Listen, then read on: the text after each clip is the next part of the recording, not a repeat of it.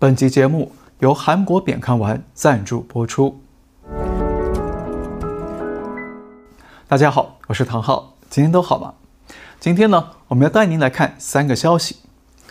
消息一：美军备战，战火要扩大吗？中共军援哈马斯吗？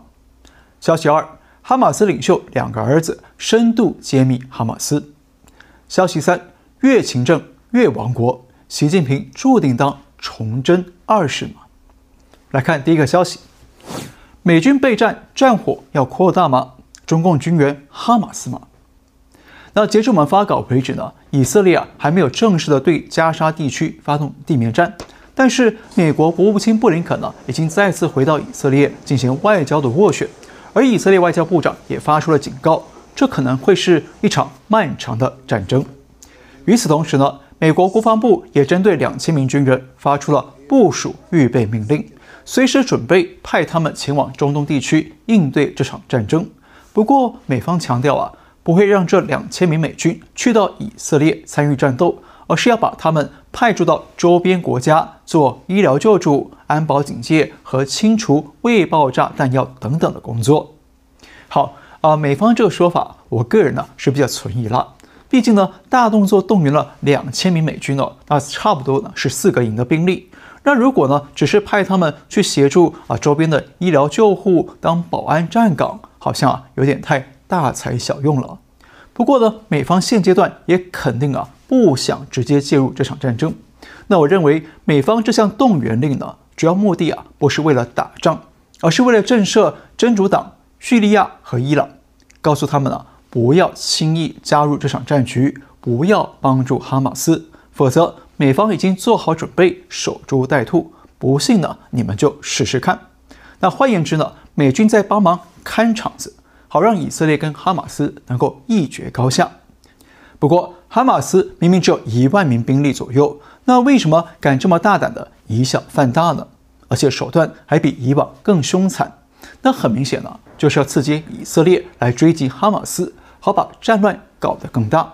而这背后呢，就像我们以前说过的，跟哈马斯的 Big Boss 有关了。那我们在前两集节目里分析过，从表面上来看呢，哈马斯幕后的金主是伊朗，但实际上哈马斯应该是受到中共遥控的。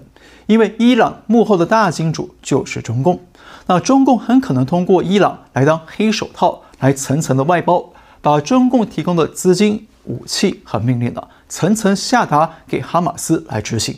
那现在啊，这个说法又有了新的支持论据了。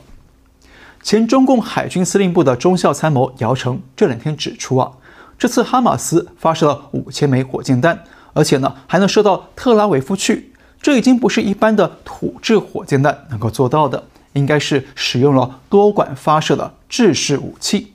而远程火箭弹呢，目前只有美国、俄罗斯和中共有能力来大量生产，但是俄罗斯啊，目前根本没有能力去做对外支援，所以只剩下中共是最有可能的远程火箭弹来源了。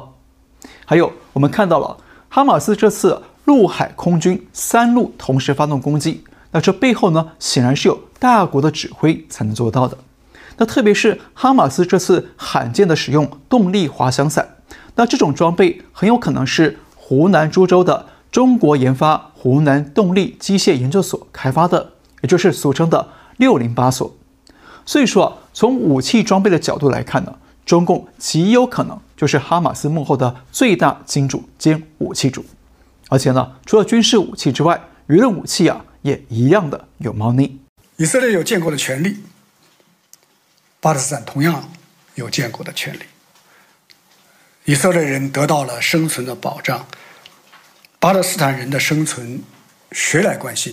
当全世界都在谴责哈马斯发动恐袭的时候呢，中共啊却始终拒绝谴责，反而是一再的兜售他们那套巴勒斯坦建国论，用假装中立、避重就轻的方式呢来回避谴责哈马斯。同时迂回地帮哈马斯提供正当性，那从这一点来看呢，可以看出啊，哈马斯攻击以色列是符合中共利益的。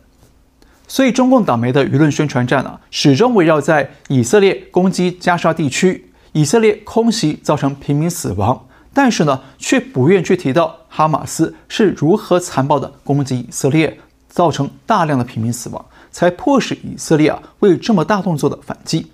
那简单一句话，中共的舆论战术呢是因果错位、断章取义，潜台词啊就是支持哈马斯，默许哈马斯。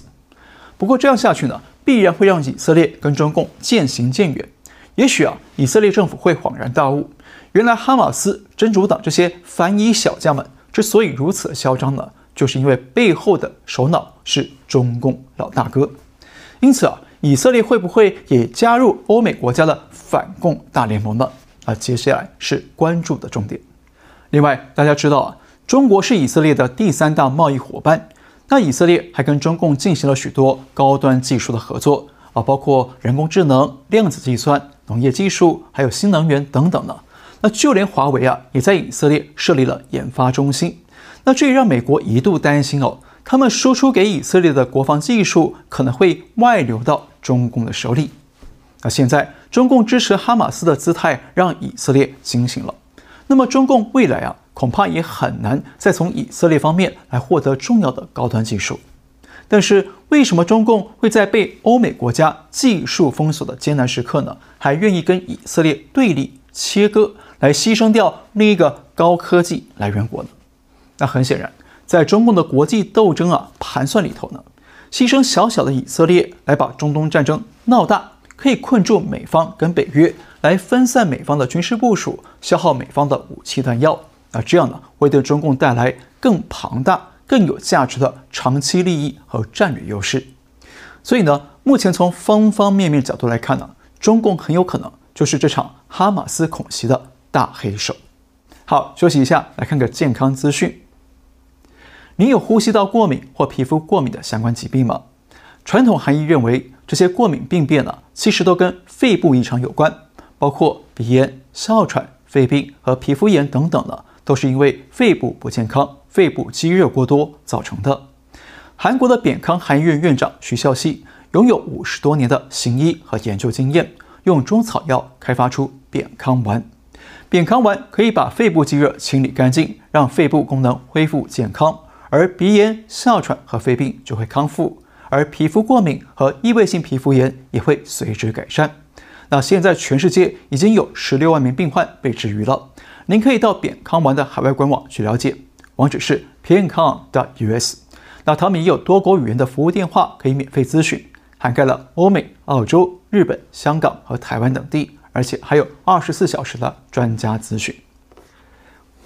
第二个消息，哈马斯领袖两个儿子深度揭秘哈马斯。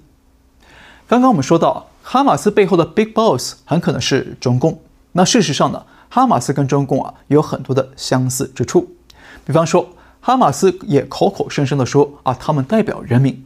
但是呢，以色列在空袭加沙之前，先空投了大量的传单，要求当地居民尽快撤离。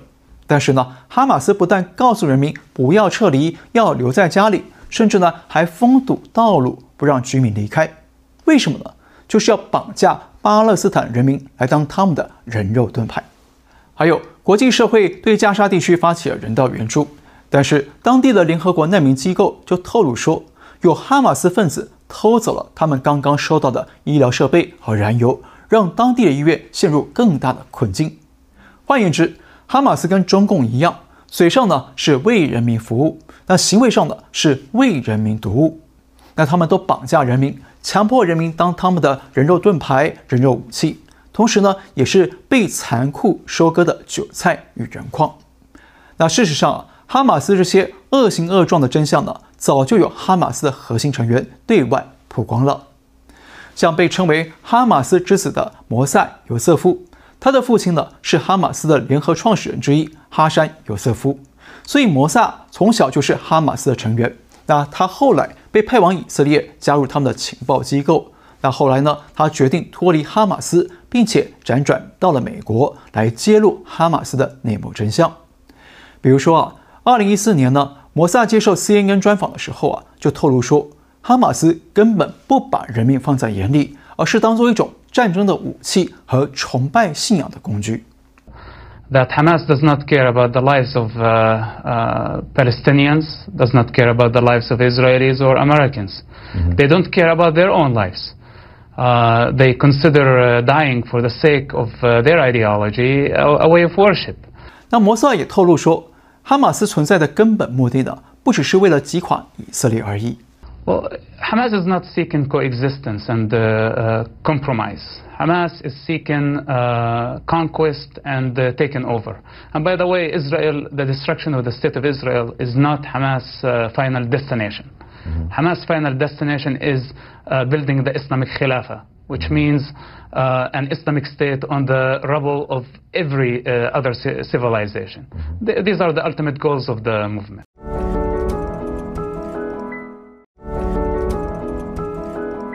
看到了吗？哈马斯跟中共一样啊，表面上都说要民族复兴，要建立伟大国家，但骨子里头啊，都是有着征服世界、征服各国的野心大梦。那在二零一七年，摩萨还亲自出席了联合国大会，当着世界各国的面来公开揭露哈马斯对巴勒斯坦人民的迫害罪行。The Palestinian people did not elect you, and they did not appoint you to represent them. You are self appointed. Your accountability is not to your own people. This is evidenced by your own total violation for their human rights. In fact, the Palestinian individual and their human development is the least of your concerns. You kidnap Palestinian students from campus and torture them in your jails. You torture your political rivals. The suffering of the Palestinian people is the outcome of your selfish political interest. You are the greatest enemy of the Palestinian people. 相信中国的朋友们听到这段话呢，应该都会有一种莫名的亲切感和熟悉感，因为哈马斯对巴勒斯坦人的迫害呢， 就跟中共对中国人民的迫害几乎如出一辙，对不对？那不但这样呢，摩萨还披露了哈马斯总是先刻意挑衅攻击以色列。再利用小孩们来当做进一步扩大攻击的人肉武器。So Israel will attack Hamas. As outcome, children will die. So this is the uh, Palestinian uh, leadership uh, mentality. When they don't have money, when the United States cut funds or reduce the funds from Mahmoud Abbas, he would say, sacrifice few hundred uh, children in Gaza Strip so the world can outrage against Israel. 无独有偶，摩萨弟弟索海尤瑟夫后来也选择跟哈马斯决裂，逃到了海外。他在2021年也向英国媒体天空新闻爆料说，哈马斯从阿拉伯国家或伊斯兰国家那边呢拿到了资金，那这些资金呢本来是应该用来照顾贫困的百姓，让他们有饭吃。但是哈马斯把钱拿去买土耳其的护照，买土耳其的身份给他们自己用。所以啊，哈马斯这一点呢，确实又跟中共很像的，掠夺人民的财富跟粮食，拿来自己享乐，或者呢，把钱拿到海外买护照，给自己留后路。那说穿了，哈马斯也好，中共也好，都不是真心真意的为人民服务，而是利用这个恐怖组织或者党组织呢来做生意，不择手段的用各种方式来抢钱和骗钱，然后把钱贪腐掉，中饱私囊。那简单一句话，中共跟哈马斯的致富方程式啊，就是呢，制造大批人民的苦难与悲哀，好让自己站在人民的血泪里发大财。因此呢，我们简单总结的说，哈马斯跟中共都有几个主要的共同点：第一，草菅人命，把人民当作斗争武器；第二，想征服世界，充满帝国主义的野心；第三，迫害人权，成为人民的最大公敌；第四，掠夺人民百姓，割韭菜，发大财。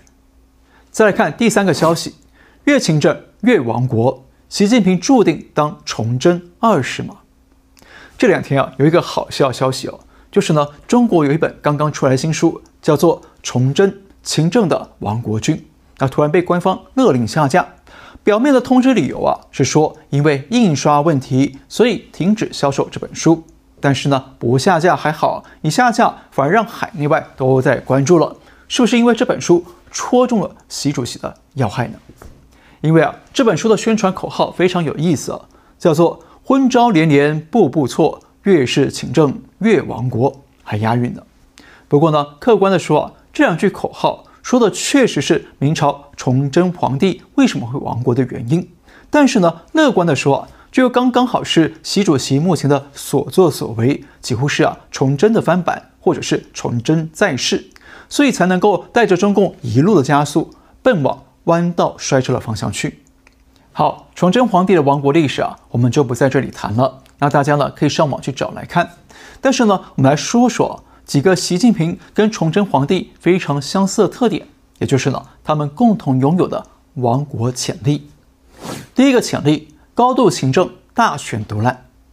崇祯皇帝啊，之所以亡国呢，不是因为他懒惰误国，相反的，他还非常的勤政，是明朝少数兢兢业业、忙碌朝政的皇帝之一。那习近平也是一样，他从二零一二年上任以来呢，不但忙着搞反贪腐的政治斗争，还亲自担任了许多政策项目的小组长或者是指挥官。那一切呢，都要亲自指挥、亲自部署。这乍听之下是好事哦，但仔细去看会发现呢，当一个领导人什么都要亲自管，什么都要他亲自同意才能做，那么呢，就会让整个政府变成一人政府，皇帝事必躬亲。那么就会啊，渐渐的变得高度集权、大权独揽。但是相对的，真正负责做事的文武百官呢、就相对被架空了。那当年的明末朝廷以及现在的北京中南海呢，几乎是一模一样的毛病：地强官微。那这样呢，就势必会造成权力过度集中于一身，会导致政府的行政效率低下、应变迟缓的头重脚轻。啊，简单一句话就是政府恐融化。甚至是僵尸化了。第二个潜力，急于求成，一事无成。一个事必躬亲的勤政皇帝呢，心里啊必定是有抱负、有理想的。只是呢，理想能不能实现了，还得看他的能力怎么样。那特别是当他事必躬亲、大权独揽了之后呢，那么官员们就知道了，每件事都得经过他的英明胜断才算数。那么文武百官再怎么有能力呢，也都只是当当摆设。所以呢，就会各种大大小小的决策都会找上皇帝来拍板，或者呢，只要皇帝不拍板，那下属呢就不敢行动了。那这样一来，就会出现勤政皇帝急求成，跛脚官员事无成的困局。而当皇帝遇到了诸事不顺的时候，就可能会越认为呀，底下的官员们能力都不行，所以呢，就更想要什么事情都来亲自抓、亲自指挥、亲自部署。但是我们知道。一个人的时间跟能力啊都是有限的，那一个皇帝真的能够完成文武百官的工作吗？当然不可能，所以就会让皇帝很快的陷入疲态，从而更加的一事无成了。第三个潜力，疑心病重，不信百官。崇祯登基之前呢，明朝发生过严重的朝廷党争。那习近平上任以来，中共内部的派系斗争、文官武官相斗，始终是没有停过。所以，崇祯跟习近平对于身边的官员呢、都处于高度的不信任状态。特别是当他们看到官员们做事效果不好，就会疑心病更重了，怀疑啊，这些官员是不是来挖坑害他，或者是搞低级红、高级黑来陷害他。那这样一来呢，皇帝跟朝廷百官互不信任，只宠幸少数几个自己的亲信，啊，当然就会衍生出更多的行政瘫痪和权力内斗。第四个潜力，严惩官员，怠政自保。习近平跟崇祯一样啊，都因为怀疑官员，从而习惯的清洗官员，对官员下重手。像崇祯就杀掉了历史名将袁崇焕，那习近平也把反腐大将王岐山给冷冻了。那简单说啊，不管你多有能力，多有成就，只要一件事做错了，或者是皇帝不信任你了，就可能随时会被杀头。那这种伴君如伴虎的肃杀气息呢，就会让官员们觉得啊，多做多错，少做少错，不做就不会错。所以呢，干脆用代政来自保，所以就会出现政令不下四海地，民情不上中南海的问题，让政府跟人民都受害了。第五个潜力，无人能见，诸臣误政。习近平啊，跟崇祯一样啊，都因为过度的集权，不信任官员。所以就不再有官员敢说真话，只敢揣摩上意，说好听的话，或者呢，干脆沉默不说话。这样呢，就会让皇帝更加的活在同温层或者是回声室里头，天天觉得自己是全知全能，四海称服。那等到哪天出了大乱，或者被敌人围剿要灭国了，再责怪诸臣误朕，是你们这帮二流臣子耽误我，还觉得一切啊都是别人的错呢。那殊不知啊，亡国的根本原因啊，一切源头都在皇帝自己的身上。那可惜啊，我们在海外没机会看到这本书，就被下架了。但是庆幸的是呢，也许我们可以看到习主席把这本书的内容亲自演示出来，让我们拥有啊更深刻、更 3D 的沉浸式体验。好，那今天就说到这里，感谢收看，我们下次再会。